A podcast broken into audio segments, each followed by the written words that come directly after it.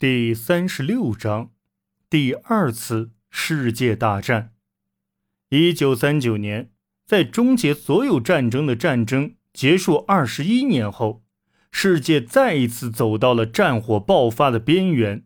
尽管许多人竭力避免灾难再次发生，但一战的遗留问题和战后的外交运作都向希特勒提供了暴力激进的。改变世界秩序的平台。二战前的战略平衡与一战前的不同，美国照样远离欧洲日益紧张的局势，法国和英国依旧反对德国的扩张。但如今，三角形的第三只脚，曾在一战中控制着中欧力量的苏联，却不再与昔日盟友站在同一战线上。一九三九年八月。斯大林与希特勒签署了互不侵犯条约，数十年来困扰德国战略部署的根本问题迎刃而解。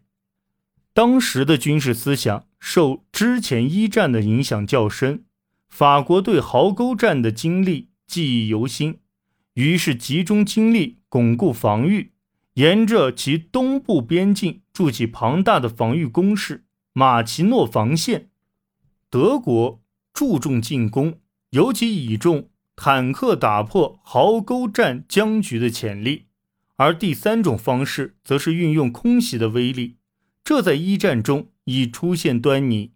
战略性轰炸之前并不是那么有效，但英国相信，凭借现在的技术，可以制造出决定战争成败的武器。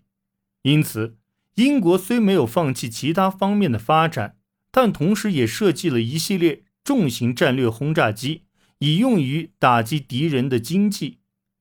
同一战一样，第二次世界大战撼动了整个世界。二战制造了无数伤亡和深重的苦难。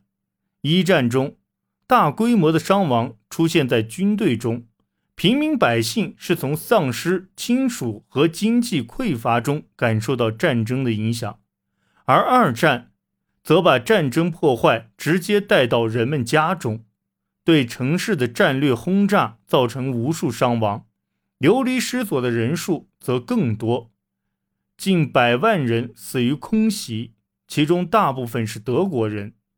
与英美空军在德国城市进行大规模持续轰炸相比，德军对鹿特丹和伦敦的空袭显得温和得多。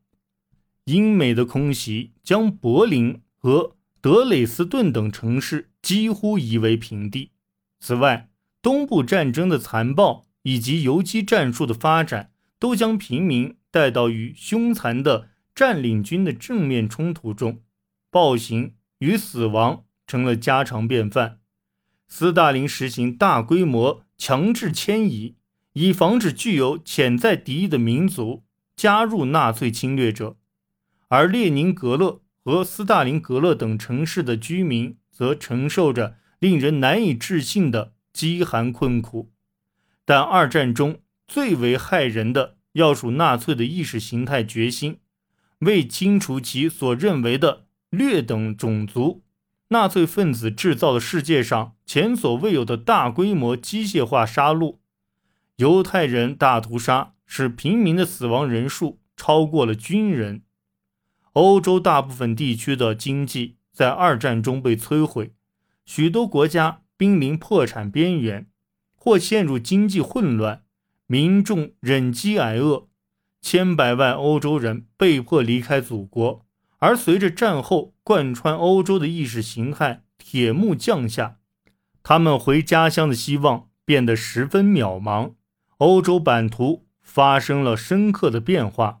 这不仅表现为国家边境的改变，而且体现在冷战把欧洲分隔成两大对立意识形态的阵营这点上：一个由共产主义苏联主导，另一个则由资本主义的西方主导。